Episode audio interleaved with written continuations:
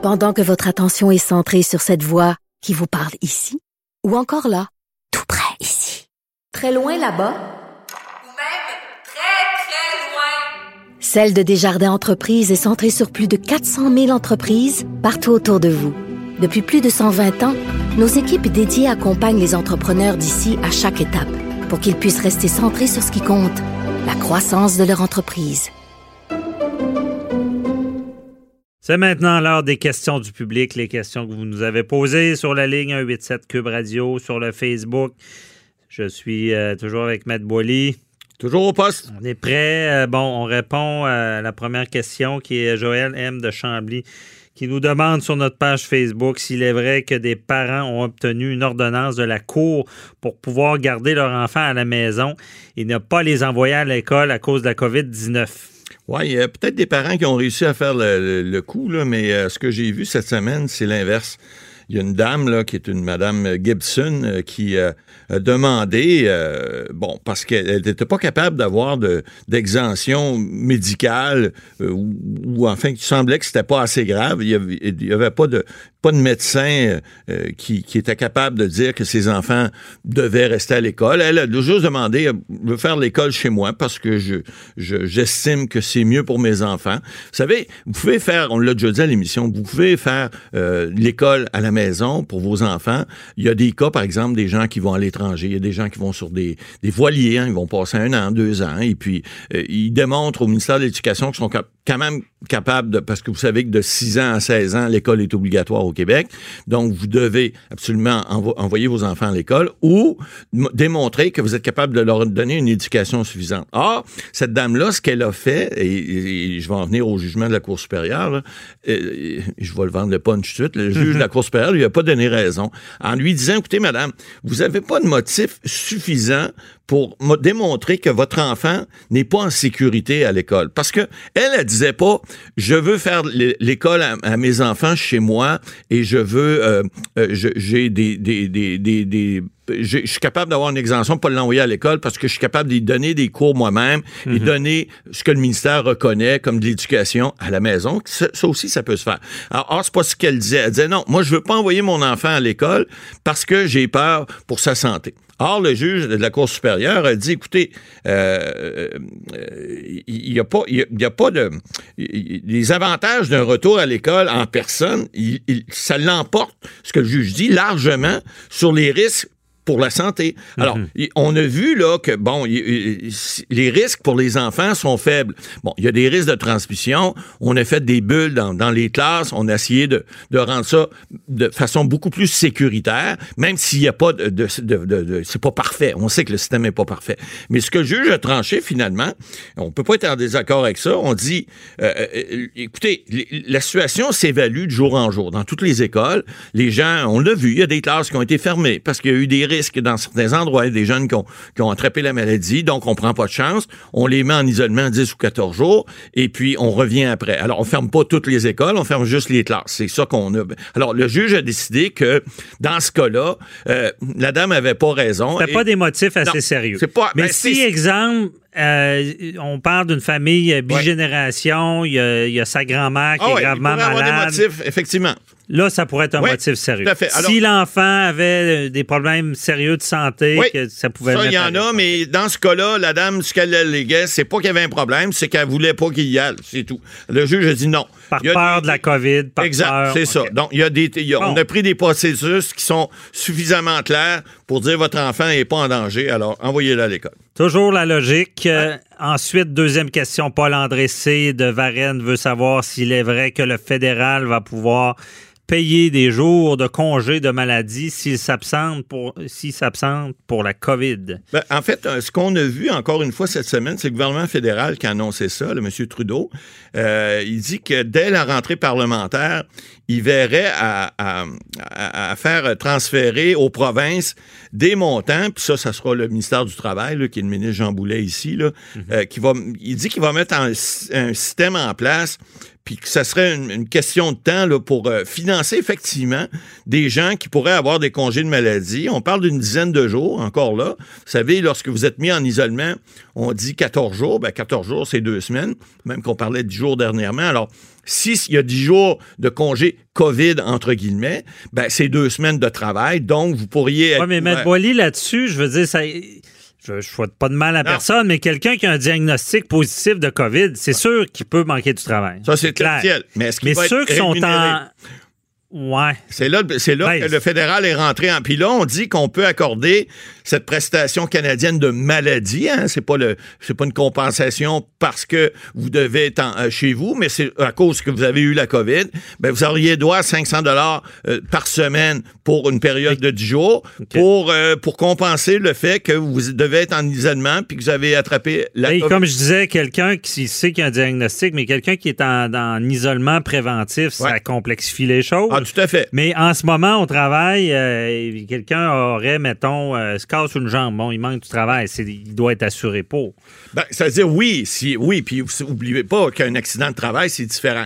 Ouais. Mais est-ce que la COVID, la question, la question qui tue, Ben. est-ce que la COVID pourrait être un accident de travail? Ben. Ça pourrait être le cas. S'il prend, le- si le- le- l'employé démontre qu'il a, pris, le- il a pris son, son- son virus à l'emploi, ça pourrait très bien être considéré comme un accident de Ben, travail. oui, puis je pense, Je pense. En, en Peut-être. C'est qui qui regarde euh, l'application des règles dans les commerces? La CNESST. SST, qui effectivement est la seule qui applique les, les- les directives en matière de décret au niveau de la, de la santé publique. Donc, euh, ça pourrait être effectivement eux qui, qui, qui pourraient décider que... Hey, comment prouver ça, Ah ben ça, écoutez, Hey. ça reste toujours une question de preuve, mais c'est si, vous savez, s'il y a une éclosion dans une, par exemple, dans une, dans une industrie quelconque, euh, et puis que Ouais, vous avez ça va 40 travailleurs, ben, il y a, euh, on dit en chances are, hein, il y a beaucoup de chances que vous l'ayez pris là, vous aussi, ça pourrait être considéré comme un accident de travail. À ce moment-là, ce seraient les prestations au niveau de la santé et sécurité au travail qui sont beaucoup plus avantageuses que le 500, ben, dans certains cas, que le 500 par semaine. Mais c'est à suivre. Mhm. Euh, Il y a Marie-Michel euh, de Pont-Rouge qui nous demande sur la ligne 187 Cube Radio si elle, elle est réellement obligée de faire euh, du temps supplémentaire si son employeur lui demande. Écoutez, euh, Euh, ben là, ça dépend. Ben, c'est dans le système de santé, Non, parce que ça. dans le système de santé, il y a le temps Il y a- Il y, a obligatoire. le temps- il y a du temps obligatoire, Ouais. effectivement, puis il y a du temps que tu n'as pas le choix de faire. Mais dans une entreprise normale, les heures, les, heures supplémentaires ne sont pas obligatoires, à moins qu'il y ait une, une si- une situation d'urgence et qu'à ce moment-là, ben, on doit vous, on doit vous, euh, vous aviser. euh, on peut pas vous obliger à faire du temps supplémentaire comme, comme tel. Euh, c'est seulement deux heures par jour à moins que ça soit un cas de force majeure. Alors, si c'est plus de deux heures par jour puis il n'y a pas de force majeure, vous n'êtes pas obligé. Évidemment, l'employeur peut vous regarder de travers, mais quand vous êtes syndiqué puis vous avez un bon syndicat en arrière, d'habitude, il n'y a pas de problème. Dans une plus petite entreprise, c'est plus délicat. Dire à ton patron, ben là, excusez, il y a des clients, moi je m'en vais parce que j'ai un super soir ou j'ai un party.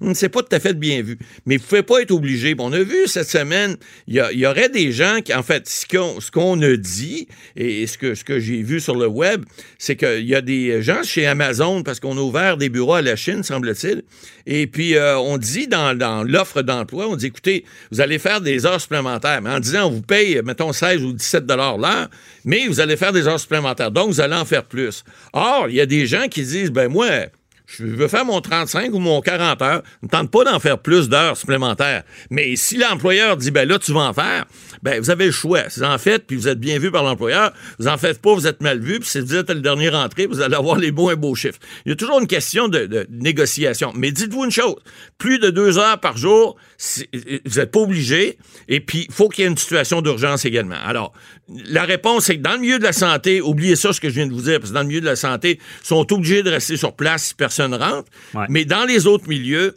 c'est pas obligatoire, à moins d'urgence. Puis dans des situations aussi, on parle de policiers, pompiers, ambulanciers, des choses comme ça, euh, qui sont relatives à la, à la santé et la, et la sécurité publique. Mais à part ça, il n'y a pas d'obligation, à part deux heures par jour dans des situations d'urgence. Mhm.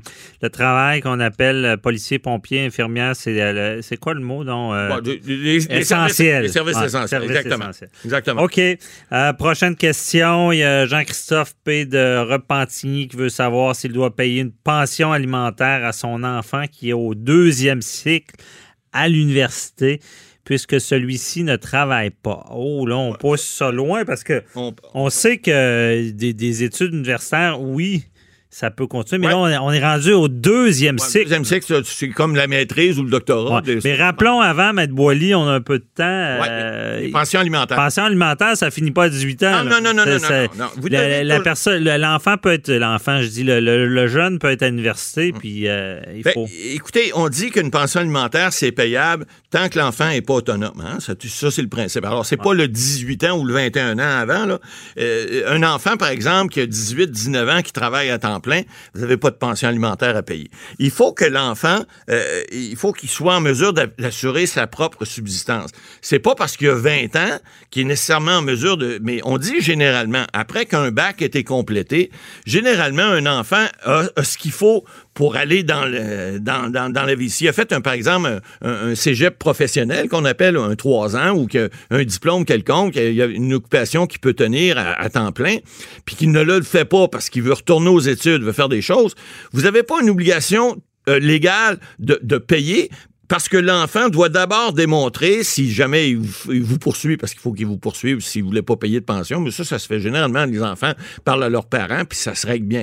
Mais s'il y a des parents qui veulent pas payer pour des enfants, ou s'il y a des enfants qui sont un petit peu, euh, je dirais, pas lâches, là, mais qui veulent pas travailler, qui veulent pas avoir des... des puis qui pourraient travailler, parce qu'il y a des enfants qui vont à l'école, qui peuvent pas, parce qu'ils ont pas de temps. Ils sont pris par leurs études, puis ils, ont- ils sont là-dedans vraiment à temps plein. Là, c'est un débat. hein. C'est un débat. Il y en a une gang qui que- paye leurs études. Oui, effectivement. Mais, Euh, mais il y a une question de moyens aussi. Est-ce que les gens ont les moyens de payer? Euh, il y a une question de moyens puis de besoins, mais il faut que l'enfant démontre qu'il peut pas travailler. Puis ça, tu sais, il peut pas travailler l'été, il peut pas travailler le soir, il peut pas travailler fin de semaine. Et c'est quoi la C'est pas évident. Mais alors, c'est, la réponse, cycle. c'est deuxième cycle. En général, non. Ouais. À moins que l'enfant démontre que il est pas, en- il p- peut pas travailler, il est pas en mesure de travailler ni l'été, ni le soir, ni les fins de semaine. Bonne chance pour Ouais. ça à un juge. Mais c'est- ça arrive. Il y a des cas être son, avec son bac, il Ouais. pourrait travailler. Exactement. Euh, Mais donc, je a- pense que ce. Mais je pense qu'il y a- il y, a des domaines où est-ce que Ouais. si t'as pas de maîtrise, t'as pas de job, là, mais. Il y a- il y a des cas.